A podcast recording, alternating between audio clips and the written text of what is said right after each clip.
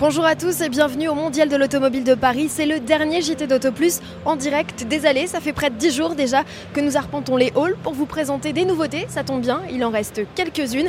Mais avant de parler et de vous les présenter, je vous propose de revenir sur les lauréats des prix RTL Auto Plus Turbo 2018.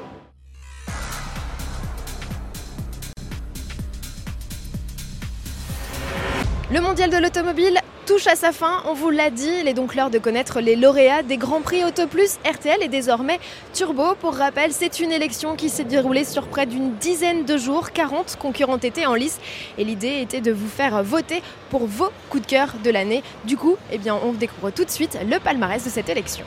Dans la catégorie reine des voitures de série, DS remporte la mise. Le DS3 Crossback, son petit SUV urbain, vient d'empocher un quart des votes de la catégorie. Plutôt pas mal. Il devance deux autres SUV, l'Audi Q2 de deuxième génération et le Citroën C5 Aircross, rival des Renault Kadjar et Peugeot 3008. Et à propos de Citroën C5 Aircross, petite parenthèse pour vous annoncer la présence exceptionnelle ce samedi 13 octobre à midi du SUV dans sa version chinoise. C'est le modèle avec lequel Stéphane Martin, journaliste, et Yann Lefebvre, photographe, ont parcouru 15 000 km. Nos deux Globetrotters seront présents sur le stand Citroën pour vous raconter leur road trip mémorable entre Pékin et Paris.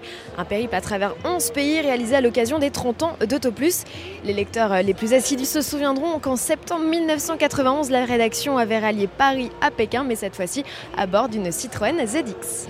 On continue avec le palmarès des Grands Prix RTL Auto Plus Turbo du Mondial de l'Auto et cette fois la catégorie des voitures vertes. La Tesla Model 3 remporte le titre d'une courte tête face au DS3 Crossback Intense et devant le SUV Audi e-tron. Dans la catégorie des enfants, c'est combat de super sportives. L'Aston Martin DBS Super Leggera s'envole devant la Ferrari Monza et la Lamborghini Aventador Super Veloce Iota. Pour finir la catégorie des concept cars, cette modèle était en lice et au final c'est Peugeot qui gagne. Le concept e-légende totalise près de 60% des votes de la catégorie.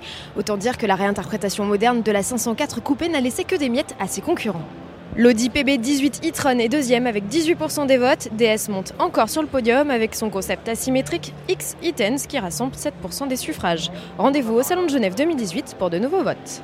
En attendant le mois de mars, il ne vous reste plus que deux jours pour venir ici à la porte de Versailles et découvrir cette magnifique Kia Procide. Oubliez l'appellation précédente qui caractérisait une trois portes. Désormais, Procide chez Kia, ça signifie break de chasse. C'est une première chez un généraliste, je vous vois venir, Mercedes est une marque premium.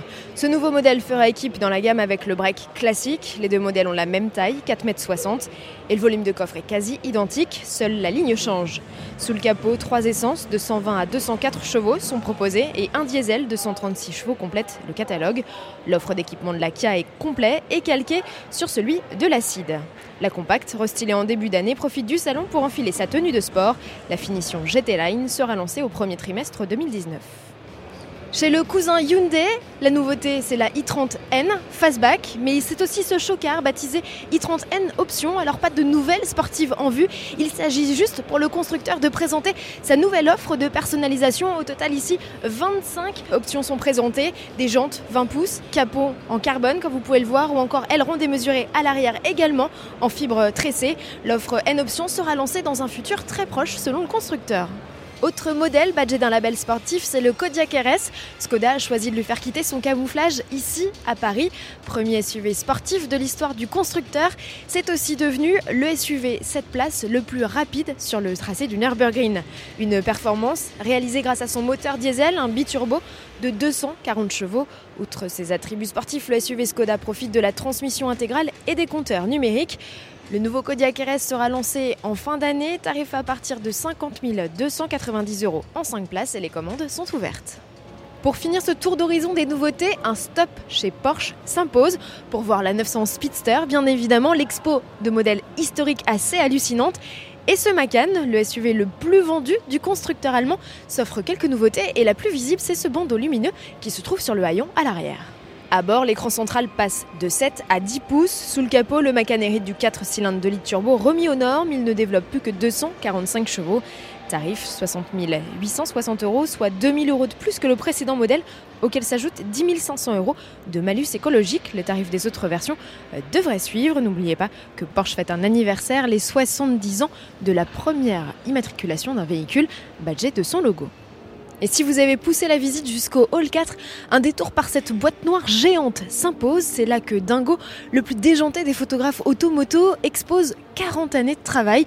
Nous avons rencontré euh, cet artiste qui nous présente ses clichés et son expo. Dites-nous qui est Dingo? Expliquez-nous qui est cette personne.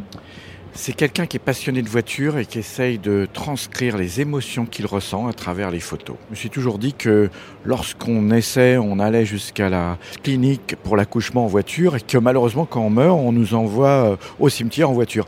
Et c'est toute cette parenthèse qui me plaît, où j'adore faire ces mises en scène, où je laisse des empreintes et généralement les idées me viennent souvent la nuit. Et puis j'ai vu souvent des choses dans la rue se faire et je les retranscris en photo. Là, il y a 80% des idées me viennent comme ça. Le mondial de l'automobile de Paris, c'est jusqu'au 14 octobre à la porte de Versailles. Pour Autoplus, l'aventure est finie. Merci à tous de nous avoir suivis si assidûment. Mais on se retrouve dès lundi en studio pour parler bien sûr des nouveautés auto. N'oubliez pas que vous pouvez suivre l'actualité du mondial de l'auto sur notre site www.autoplus.fr et sur l'appli officielle de l'événement téléchargeable sur l'App Store et Google Play. Bon week-end à tous et à lundi.